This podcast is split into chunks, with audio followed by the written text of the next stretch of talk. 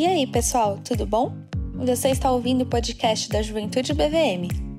Nessa nova série, Peregrinos no Mundo, vamos fazer uma exposição em 1 Pedro, um capítulo a cada novo episódio. Essa série foi gravada a partir das nossas lives no Instagram, o arroba JuventudeBVM. Aproveita e já segue a gente lá para acompanhar todas as lives e ficar por dentro de tudo que acontece na juventude. E ah, não esquece de seguir a gente aqui também, para não perder nenhum episódio. Aproveite e que Deus te abençoe. Ó, hoje é daqueles dias que a gente fica meio, por que, que eu decidi pregar um texto inteiro, né? Porque quando você, um livro inteiro, quando você prega passagens mais aleatórias, você seleciona, né? Então você só prega, né? Vou pegar ali textos famosos dos evangelhos, vou fazer um recorte específico assim. Mas quando você prega um livro inteiro, você não pode fugir das passagens difíceis, né? Então essa, eu fiz todo aquele marketing com vocês no Instagram, aparecendo aí que eu vou super dar a resposta para vocês. Mas é de chorar o negócio aqui, meu, porque o texto é difícil. Esse texto, 1 Pedro 3, ele é difícil. Então é daqueles momentos que, poxa vida, Deus, por que, que eu decidi pregar um livro inteiro da Bíblia e não decidi pregar passagens aleatórias, né? Não, estou brincando, é, é, é, melhor. Pregar livro inteiro é melhor. Ensina a gente a lidar com o raciocínio da Bíblia como um, um fluxo só, né? Algo que tem começo nem fim. Então não vamos, não vamos arregar, não. vamos lá, vamos falar do texto difícil. Faz parte. 1 Pedro 3 tem, tem essa parte. Mais para o final, né? na parte final da nossa pregação de hoje, a gente vai abordar esse texto. Então vamos orar, pessoal. Vamos orar e vamos começar para honrar a presença de vocês que já estão aí com o coração disposto a, a ouvir o que o Espírito Santo tem a dizer para nós, beleza? Vou orar com vocês então e vamos começar a mensagem. Muito obrigado, Senhor, por mais um sábado. Muito obrigado pelo teu sustento nessa loucura que a gente está vivendo. Eu fico, Senhor, eu fico às vezes, eu, eu me pego às vezes pensando no que tem acontecido nesses últimos seis meses. Quem seria capaz de prever um negócio desse? O mundo parado voltando sim aos poucos, lugares já mais é, com a rotina um pouco mais normal, mas mesmo assim, Senhor, o planeta Terra parou e, e, e coisas como essa nos fazem pensar no Teu poder, na Tua grandeza e no nosso tamanho, né? Que a gente, quando começa a achar que é alguma coisa, o Senhor nos mostra que nós não somos nada. É, me lembra de tantas passagens da Tua palavra, me lembra de Babel, poderio humano sendo confrontado com teu poder e o Senhor demonstrando que um detalhe era capaz de dispersar a humanidade. E agora é um detalhe, é um vírus, é uma doença e mostra que a humanidade é muito fraca e tem que dobrar os joelhos diante do Senhor. E é o que a gente está fazendo semana após semana. Eu peço, Senhor, por favor, a tua edificação, teu amor sobre nós, tua orientação, tua boa mão, Senhor. Mantenha as pessoas que te amam, que te servem, que são fiéis, que são leais ao Senhor até o último momento, Senhor. Mantém. Dá a esses jovens esse coração disposto, coração humilde, coração afim de abrir tua palavra, de crescer, de, de congregar dentro do que é possível, como a gente está fazendo aqui pelo Instagram. Senhor, tem compaixão dos teus jovens que estão dispersos, que estão distantes da tua palavra, que não estão participando, que não estão com o coração focado em ti. Por favor, Senhor, alcance-os de um jeito que eu mesmo sou totalmente incapaz de alcançar e qualquer um de nós. Por favor, Senhor, resgata. Mantenha o teu povo, teu remanescente. Eu te peço isso, até porque a passagem de hoje também fala disso. Muito obrigado, Senhor, pelo teu profundo amor. Nos orienta em tudo aqui. Em nome de Jesus é que eu peço e oro. Amém, Deus. Amém, galera? Quem entrou aí durante a oração, seja muito bem-vindo. Abra sua Bíblia em 1 Pedro 3, que a gente vai dar continuidade exatamente de onde a gente parou. Finalzinho do capítulo 2, nós vimos que o apóstolo Pedro trabalha aquela base do ensino que ele trouxe, que é a genuína graça de Deus. Lembra disso da primeira live? Isso vai perpassar o livro todo. E essa genuína graça, agora, na partir da, da segunda metade do capítulo 2, ela vai ser expressa nas relações pessoais. E Pedro vai inclusive falar sobre o sofrer injustamente, como a gente tem que ficar firme. Gente, essa ideia ele vai martelar no 2, vai martelar hoje, aqui no 3, semana que vem, no 4, ele vai martelar, ele vai repetir essa ideia ao longo do livro. E, e ele aborda especialmente no finalzinho do capítulo 2 a questão de servos e senhores, né? escravos e patrões. E mostrando que aquilo que aos olhos humanos é profundamente injusto, um escravo sofrendo na mão de, de, de um patrão cruel. Ele fala: mesmo se você está diante de um, de um senhor cruel, mantenha-se firme na graça do Senhor, mantenha o teu testemunho firme. E aí eu até contei para vocês semana passada, né, da vergonha que eu passei lá na. É, tretando lá. Ai meu Deus, na loja lá. Então não sigam esse exemplo como eu falei na semana passada, né? E agora no 3 ele vai dar continuidade, quer dizer, se na parte final do 2 ele falou de escravos e senhores, agora ele vai falar de um contexto que boa parte de vocês não vive ainda, mas se Deus quiser vão viver, que é o contexto do casamento. E é importante a gente falar sobre isso, especialmente porque um casamento bem-sucedido começa agora. Se você já namora, já começa do jeito que você lida com o namoro, e se você ainda não namora, já começa com o jeito que você sonha e planeja ser quando tiver um, um namorado, uma namorada, enfim, e como você vai, vai lidar com isso.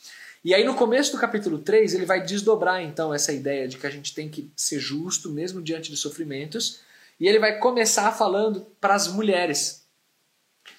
E as orientações que Pedro vai dar para as mulheres, a semelhança do que Paulo faz também em algumas epístolas, o que Pedro vai falar para elas é que elas têm que se manter firmes no relacionamento com, com seu marido, numa relação de submissão, que é um conceito né, hoje muito é incômodo para muita gente, mas sinto muito, é palavra de Deus. Então abra a mente, tente enxergar de um jeito espiritual, de um jeito não contaminado pelas nossas relações sociais tão quebradas.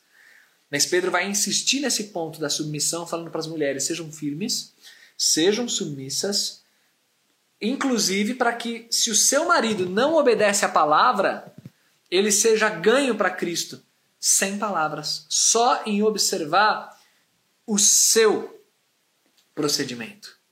Então isso é muito legal é, de observar como Pedro fala, olha, fiquem firmes, mesmo no contexto de injustiça no lar, no contexto de um marido péssimo que de repente você tenha, fique firme no Senhor. Mantenha o seu testemunho, mantenha a sua fé vibrante, aguente sofrer como Cristo sofreu. Porque, inclusive, vendo seu bom testemunho, pode ser que esse seu marido perverso, ele seja ganho para Cristo mesmo sem uso de palavras. Ele vai falar ainda para as mulheres que a beleza delas não tem que estar tá no exterior. A beleza delas tem que estar tá no literalmente no grego, tá assim, no homem interior, quer dizer, no seu coração.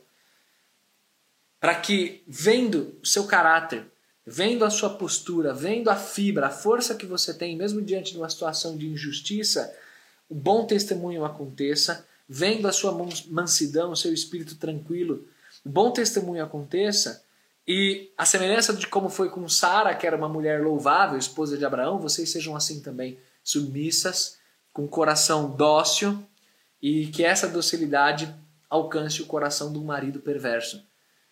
Gente, são aplicações curtas que Pedro traz, mas assim, pensa na grandeza disso e na força que isso tem para uma mulher sofrendo, uma mulher sendo oprimida mesmo, e, e a palavra de Deus dizendo assim: olha, fique firme. O Evangelho te ajuda a ficar firme, o Evangelho te ajuda a entender que a eternidade é muito maior. Então é, é, é um desafio enorme. E vocês, mulheres, em época que existe tanta opressão, tanta injustiça, e existe nos nossos dias muita injustiça, muita opressão, precisamos sim batalhar por mais justiça, precisamos denunciar tantas coisas erradas que acontecem.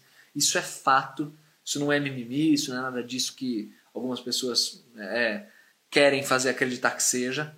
Existe sim muita desigualdade, muita opressão. Só que, se por um lado a justiça vai trazer conquista social, pense em contexto político, contexto né, do nosso país, se por um lado essa, essa luta é importante, e é, prossigam, ou prossigamos juntos, né? não só vocês. Por outro lado, o Evangelho ensina no contexto individual, agora não, não falando tanto no macro, né, no Estado, coisa assim, contexto individual, no seu contexto do lar, da sua família. Você sofre. não revide na mesma moeda. Você sofre, não desista. Não, não assassine o teu marido, não faça nada disso. Saiba que Cristo também sofreu e que por conta disso você pode continuar firme, crendo e não deixando manchar o seu bom testemunho. Isso é forte, né? Muito forte. Isso é construído desde hoje, desde a sua solteirice. Se você é mulher, solteira, ore a Deus pelo teu lar, pelo teu contexto de casamento. A gente não sabe o que o amanhã reserva para você. Mas uma coisa eu posso te dizer como pastor que lida muito com casais também, com jovens casados. Sofrimento no lar existe. Marido perverso injusto existe o tempo todo. Traição existe. Coisas terríveis existem. A gente vive num esgoto. Nosso mundo é um esgoto, não é paraíso não. É esgoto.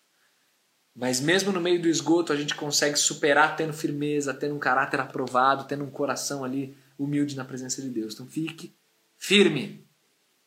Esse tema é muito difícil quando a gente fala de submissão e tudo mais. É muito difícil porque é natural, diante desse esgoto que o mundo é, é natural você ouvir submissão e já associar um homem perverso. E, e, e isso né, te deixa. Como é que a gente vai usar então a Bíblia como instrumento de opressão, porque vai me fazer ser submissa a um homem que vai continuar propagando desigualdades, injustiças, opressões, humilhações. Só que a gente se esquece que o Evangelho ele é tão poderoso, ele é tão profundo que há dois mil anos está escrito um versículo como esse, 3,7, direcionado aos maridos. Porque se por um lado o Evangelho ensina como as mulheres piedosas devem andar, por outro lado o Evangelho ensina como os homens devem ser. E não se esqueça de que isso está escrito há dois mil anos. E o que o texto bíblico fala é: maridos, vocês igualmente vivam a vida comum do lar. Essa tradução é muito boa. Vida comum do lar.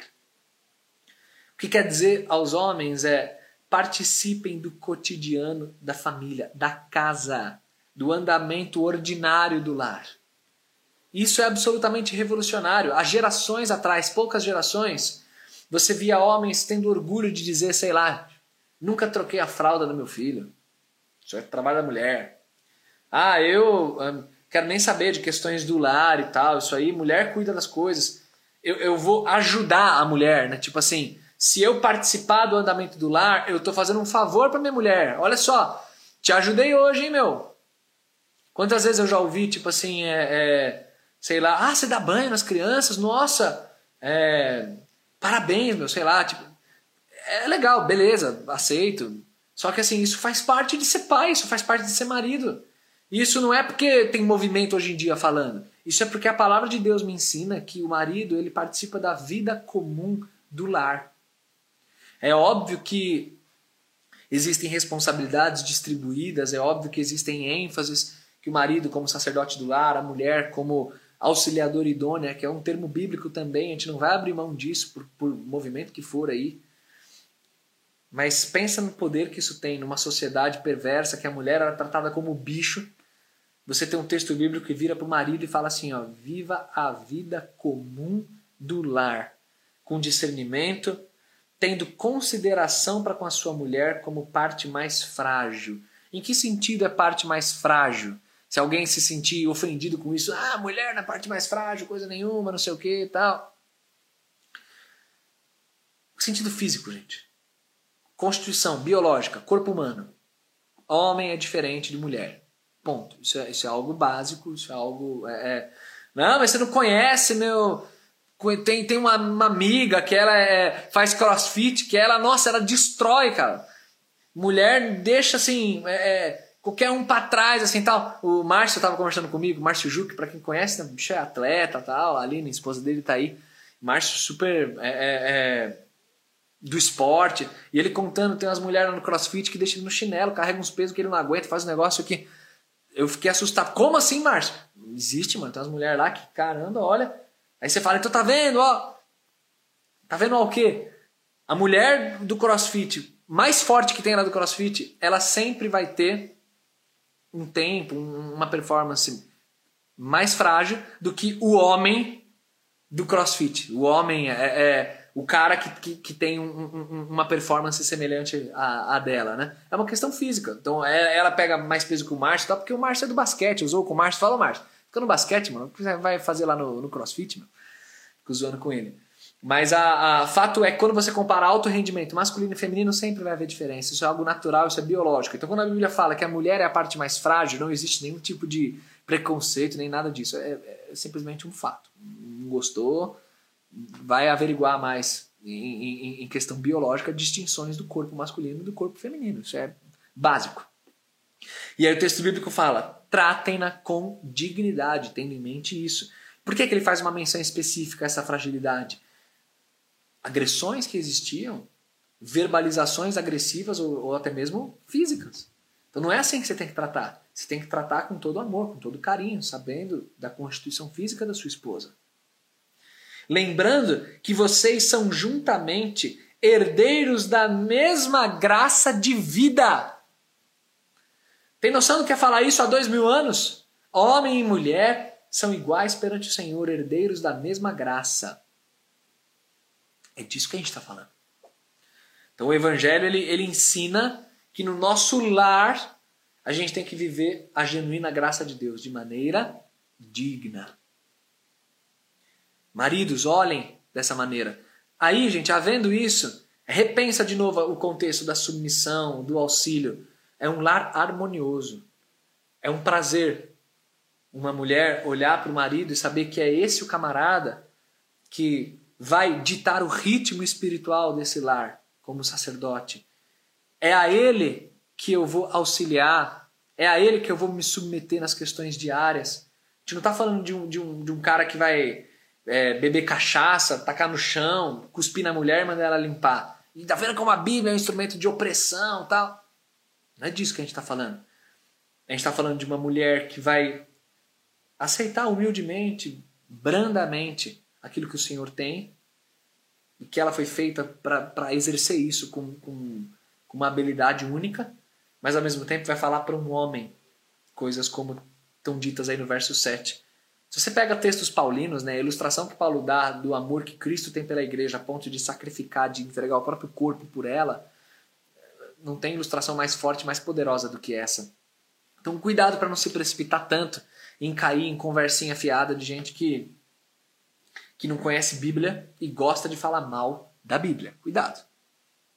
Finalzinho do verso 7, a gente tem um texto que deixa no ar uma ambiguidade. Porque quando ele fala para os maridos fazerem isso, quer dizer, obedeçam, façam tudo isso que eu estou mandando, para que não se interrompam as suas orações. Aqui existe uma certa ambiguidade, porque se você observar o texto apenas ali no nível da observação, né? e interpretar o uso desse pronome de segunda pessoa do plural, né, que seriam as vossas orações, né? Para que não se interrompam as vossas orações, a ambiguidade é a seguinte: o texto está dizendo que um marido que não vive em piedade, ele terá a sua oração interrompida num sentido espiritual, quer dizer, o cara vai orar ao Senhor e a oração não vai passar do teto, porque ele não tem vivido o evangelho como deveria viver. Então é, uma, é um obstáculo espiritual à oração do marido. Ou, uma segunda opção, é um obstáculo à oração do casal. Quando ele usa vossas orações, ele não está falando só dos homens, mas ele está falando dos maridos e das esposas, né? Quer dizer, homem e mulher orando juntos como família. Então, se, eles, se o marido não vive essa piedade, ele não é um sacerdote do lar e ele não vai promover um ambiente espiritual em que a família seja colocada no altar do Senhor e ambos orando juntos e buscando a face do Senhor juntos. Então, quer dizer, nessa segunda opção, o que é interrompido é a oração do casal, por conta da impiedade do marido. Na primeira opção, o que é interrompido é a oração do marido, quer dizer, do homem, ele e Deus orando e há um obstáculo espiritual, porque ele não tem uma vida de piedade. Entenderam essa distinção? Fato é que o texto, sintaticamente observado apenas ali, ele permite essa ambiguidade. Pode ser tanto um como o outro. E qual seja a opção, é uma baita opção ruim. É uma baita opção ruim. É interrupção de oração. Seja numa esfera, seja em outra, é uma oração que está manca, que está torta. E isso é perigoso. Então, homens, por favor, desde já, jovens, solteiros, comece a construir uma masculinidade sadia desde hoje. Que o que a gente tem visto de homem frouxo, homem que não tem se mantido leal à palavra, não é firme, não é piedoso, não ama a palavra e, e, que já lida no namoro de uma maneira frouxa, antes de namorar já é frouxo na própria caminhada com o Senhor.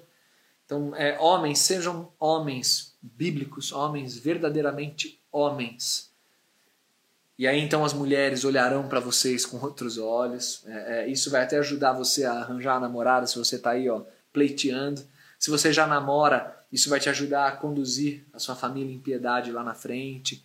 Então olhe, olhe com toda atenção para isso, não, não, não negligencie isso não, porque os problemas do casamento não começam lá no casamento não, começam hoje, dependendo de como você é. Então Pedro é muito prático em abordar isso. A graça do Senhor nos ensina a viver como família, a viver no contexto do lar. Do verso 8 até ali o verso 17, Pedro vai reforçar essa ideia do livro dele, de que vale a pena se manter firme e, e aguentar os sofrimentos, mesmo de maneira injusta. E eu queria ler para vocês essa sessão, pelo menos, porque ela é muito prática. Então acompanhe aí, ó, aguste seus ouvidos. Olha só. Finalmente, sejam todos de igual ânimo, compadecidos, fraternalmente amigos, misericordiosos, humildes, não pagando mal por mal ou injúria por injúria Antes, pelo contrário, bem dizendo, porque para isso mesmo vocês foram chamados, a fim de receberem bênção por herança. Aí Pedro começa a citar uma seção do Salmo 34, mostrando quem que é o homem feliz, é aquele que controla a sua língua, aquele que consegue lidar com as relações sociais. Então, se na primeira parte do capítulo 3 ele ensina que o evangelho nos é útil para dar um lar piedoso, um lar santificado, um lar harmonioso, Nessa segunda parte do capítulo 3, ele vai ensinar que nas nossas relações sociais a gente tem que ser santo e tem que aguentar ofensas, aguentar dores, porque a gente é discípulo do Senhor Jesus. Ele continua dizendo assim no verso 13: Ora, quem é que vai maltratar vocês se vocês forem zelosos do que é bom?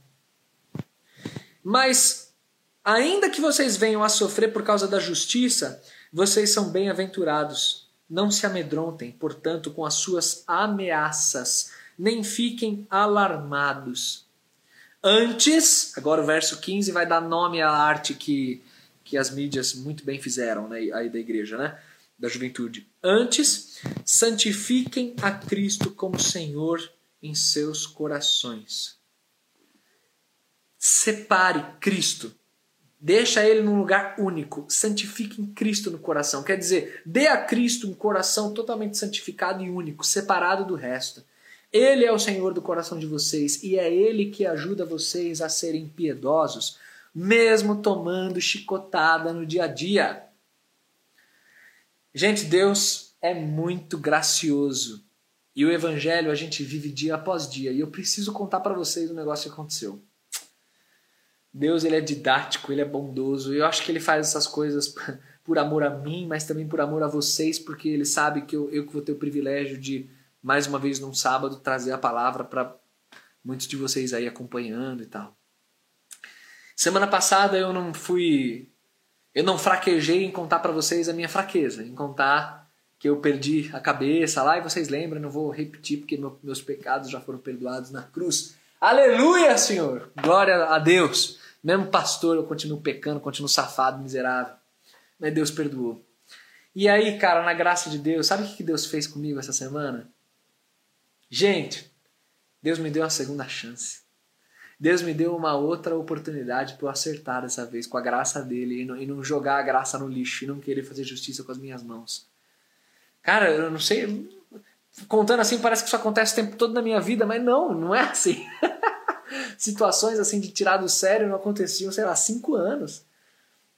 Nesse último mês aí, duas vezes, cara. Sei lá se a humanidade tá ficando louca por causa do coronavírus, sei lá o que tá acontecendo. cara, tô eu e meu famoso cachorro, grande hobbit, Baggins. Tô eu e ele num cachorródromo lá de Ibirapuera, fora do parque, um cachorródromo mó legal, um cercado lá, cheio de cachorro cheio de passeadores, os caras vêm com 10 cachorros passeando e tal. Tá lá o Hobbit brincando com os cachorros tudo. Daqui a pouco meu cachorro faz um vacilo que ele vem fazendo há muito tempo já e que eu venho corrigindo ele, porque faz mal até para a saúde dele, tá comendo os bagulho que não pode. Quando eu olho, tá lá grande Hobbit comendo que não pode. Eu chego ali naquela exatamente naquela naquela situação, já tiro o Hobbit dali, puxo ele, trago ele pro canto e corrijo o meu cachorro. Não pode, não sei o que. Fui bem incisivo com ele ali, mas tudo planejado, estrategicamente dosado. Não pode, não sei o que, não faz isso, tal, blá, blá. E deixo ele de castiguinho ali, né? Um pouquinho, quietinho. Não vai brincar também, meu irmão. Tá fazendo besteira, não vai brincar. Tem que corrigir cachorro, viu, gente? Hoje em dia o povo não corrige nem criança, cara. Imagina os cachorros, eu vejo cada uma, cara. Eu brinco que acho que as pessoas tinham que fazer uma, uma prova antes. Dar um cachorro, se souber educar um cachorro, aí você pode ter filho. Senão não, não pode. Porque olha, o mundo tá, tá triste. Mas para ir direto ao ponto, quando eu faço isso, meu irmão, um maluco, um jovem, perturbado, enviado do inimigo, jovem, tipo vocês aí, sei lá, mano, 25, 28 anos, sei lá qual é a idade do maluco. O cara vê eu corrigindo o Hobbit ali, o cara fica louco. Aí ele vira e fala: Ô, ô, ô, ô, o que você tá fazendo teu cachorro aí, ô?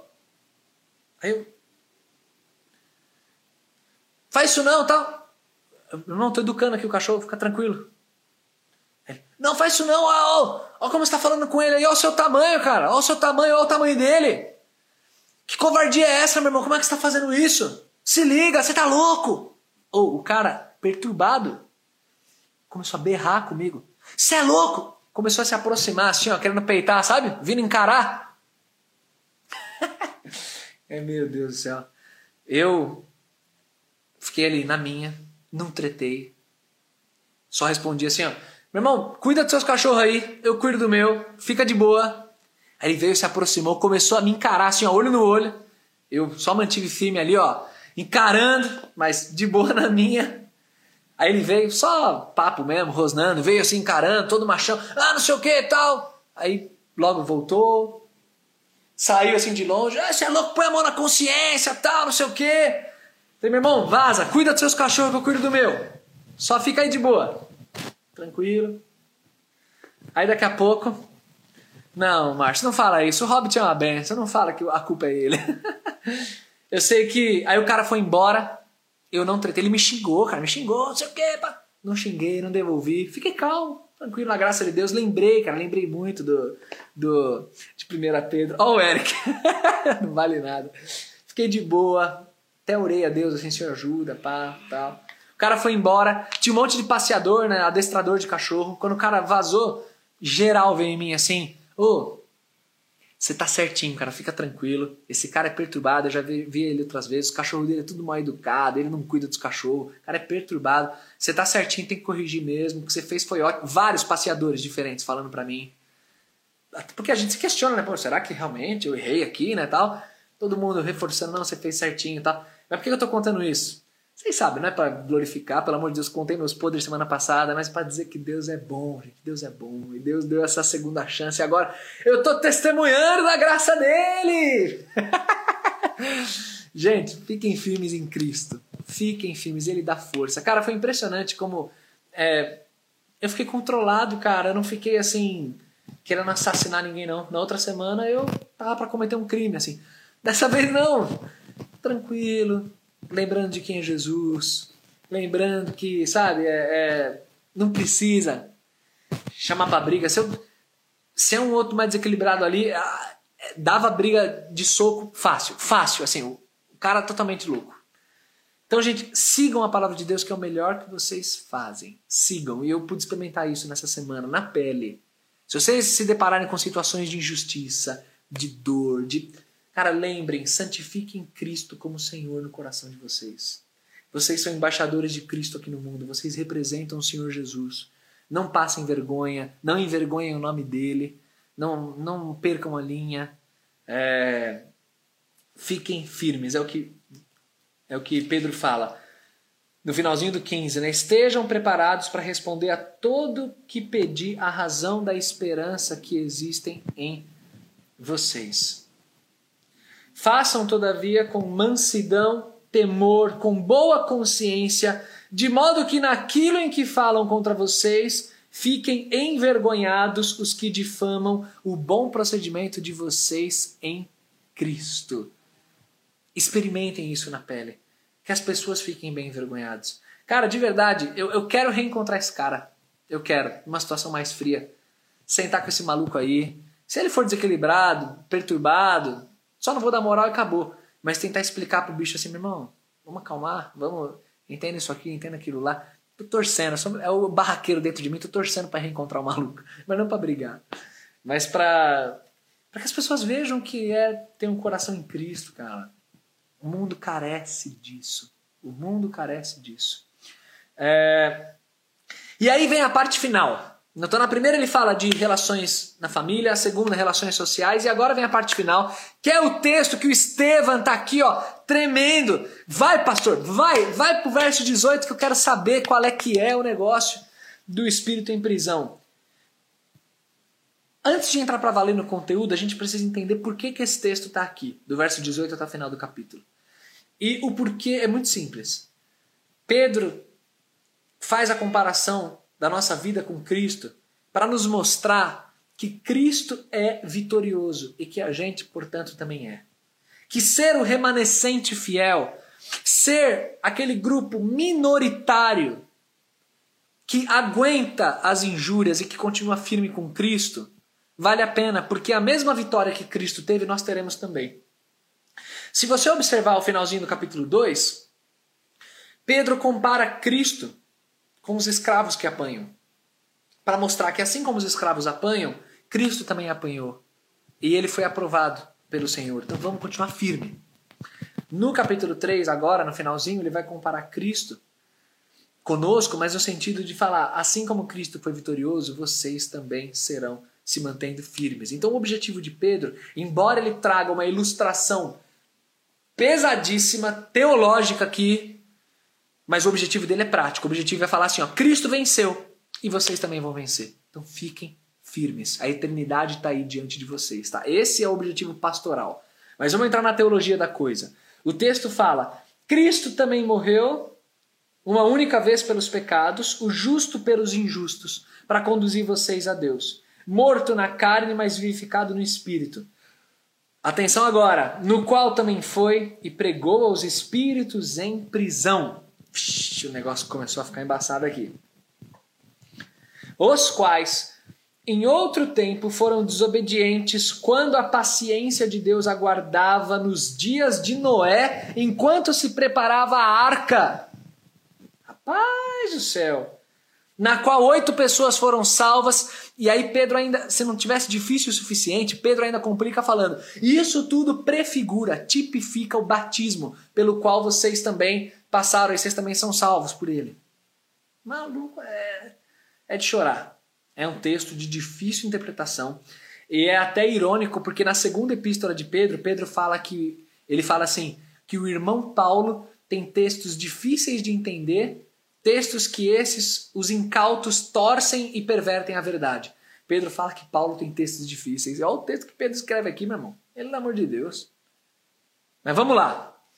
Como que a gente pode interpretar isso? Interpretação mais normal ali, a mais conhecida e que geral vai ser levado a interpretar assim numa primeira leitura.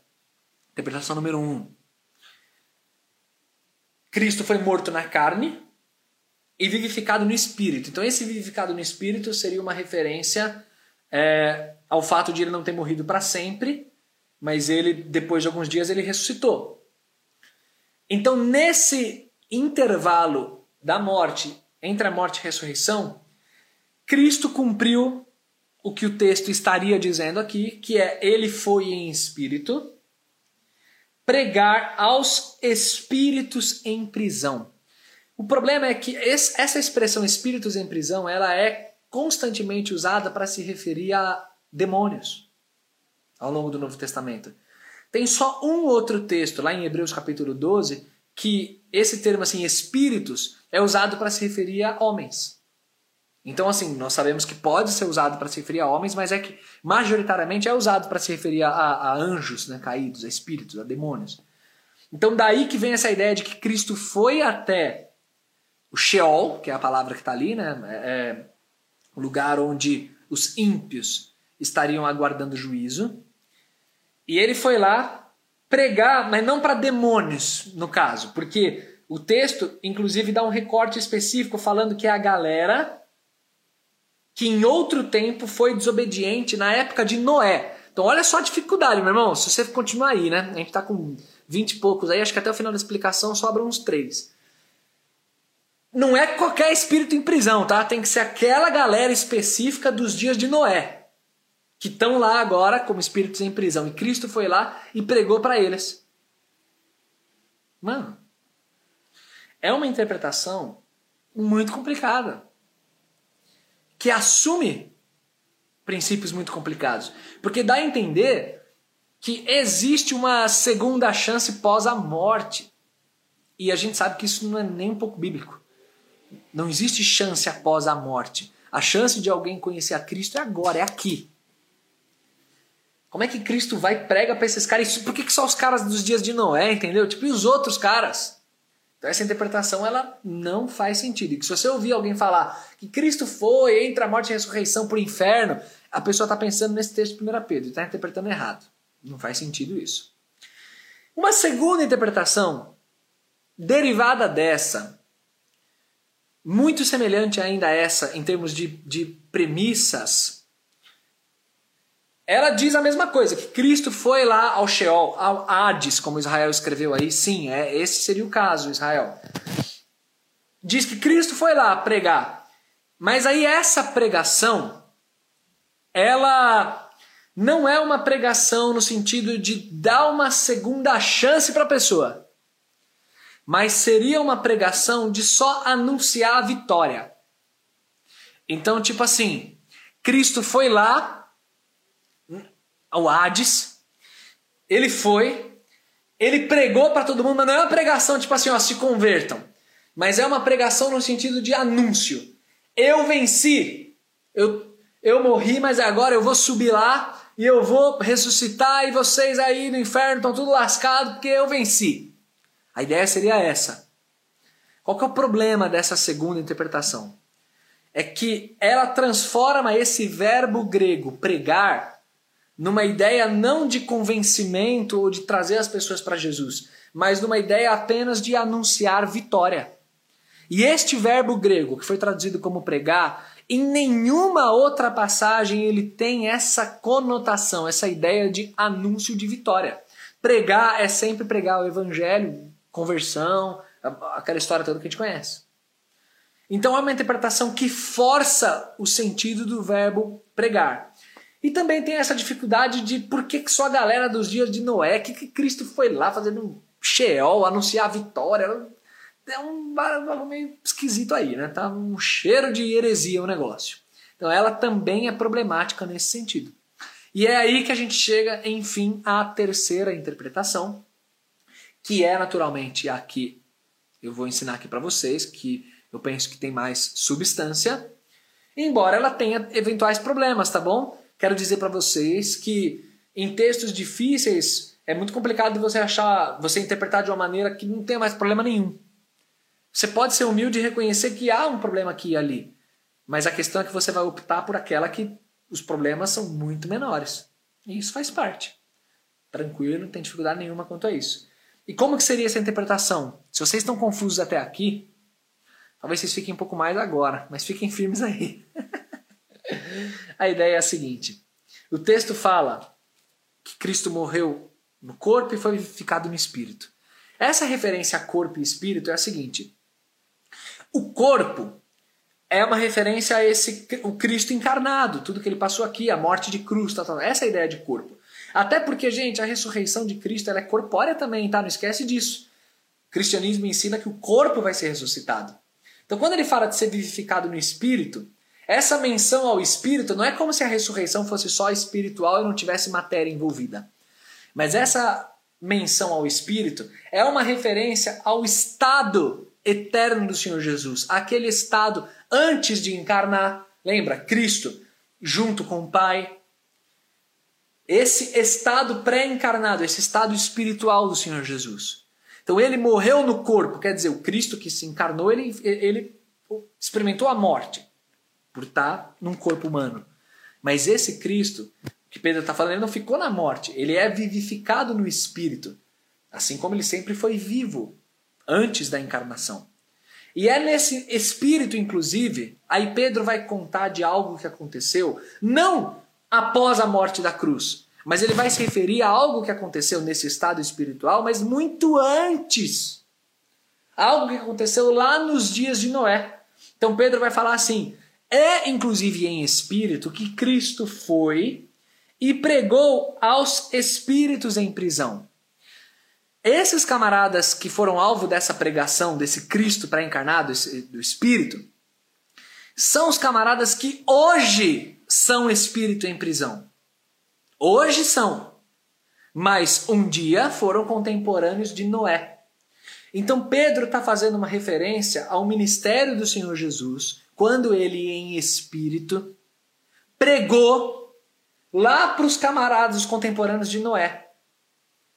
E como que foi essa pregação em espírito? O pastor está ficando confuso. Como é que Cristo pregou em espírito? Não foi uma pregação direta, mas foi uma pregação por meio do próprio Noé. Pastor, para! Para que meu cérebro agora está sendo esticado aqui. Meu irmão, minha irmã, dá uma pausa que você vai entender o que eu estou falando. Dá uma olhada comigo no capítulo 1 de 1 Pedro, verso 10 e 11. Acompanhe essa leitura. Eu não sei nem se eu tenho mais tempo aqui no Instagram, hein? Estou me empolgando aqui. Fica comigo aí. 1 Pedro 1, 10 e 11. Acompanhe a leitura que eu vou fazer e você vai entender tudinho. Fica tranquilo. Foi a respeito dessa salvação que os profetas indagaram e inquiriram os quais profetizaram acerca da graça a vocês destinada.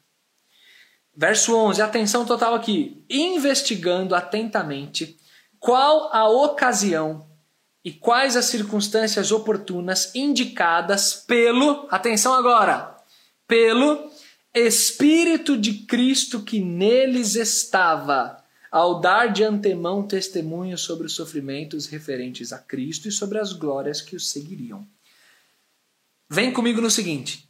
1 Pedro 1,11 nos ensina que os profetas, quando profetizavam, eles faziam de acordo com o Espírito de Cristo que neles estava.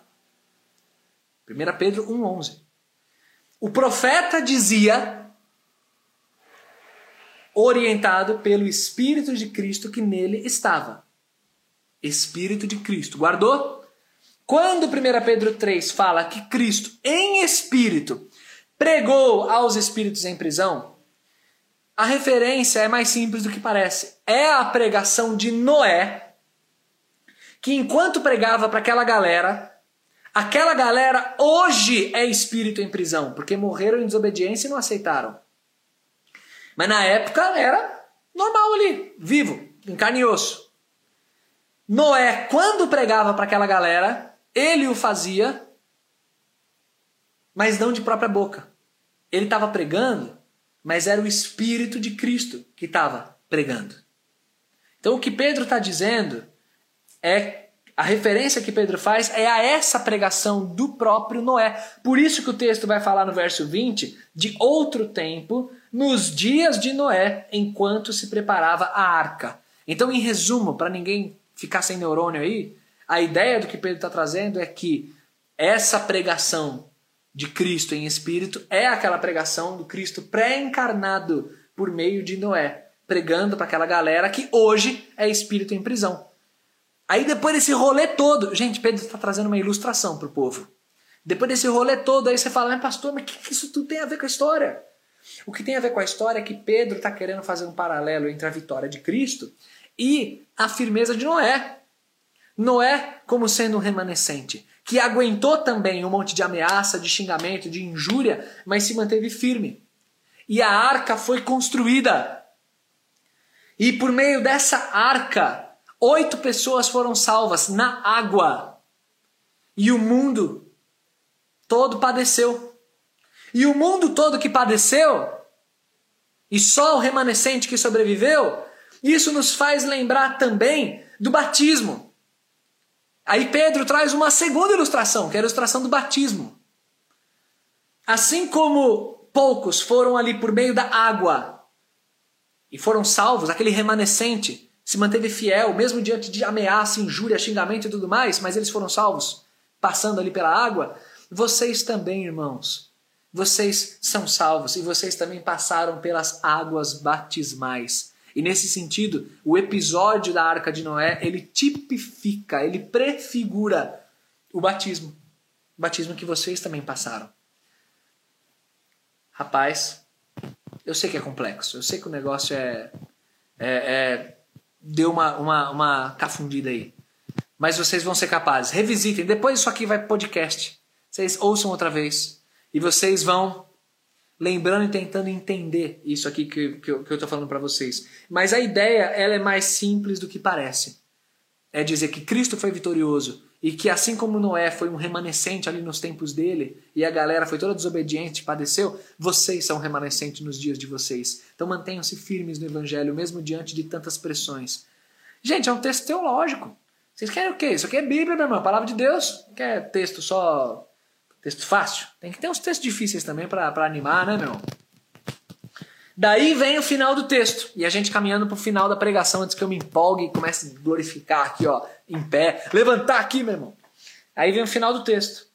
E no final do texto diz assim: que Cristo, ele, depois de ir para o céu, está à destra de Deus. Verso 22. Ficando-lhe subordinados anjos, potestades e poderes que Pedro faz é: Cristo foi absolutamente vitorioso, mesmo tendo sido injuriado e mesmo Noé também tendo sido injuriado. E o que Noé passou era o próprio Espírito de Cristo, ali pregando por meio de Noé. Então Cristo também passou por aquele sofrimento. Mas o Senhor Jesus, ele experimenta a vitória final. E vocês, meus irmãos, eu e vocês, também experimentaremos isso. Portanto, vamos continuar firme nesse Cristo, firme em Jesus.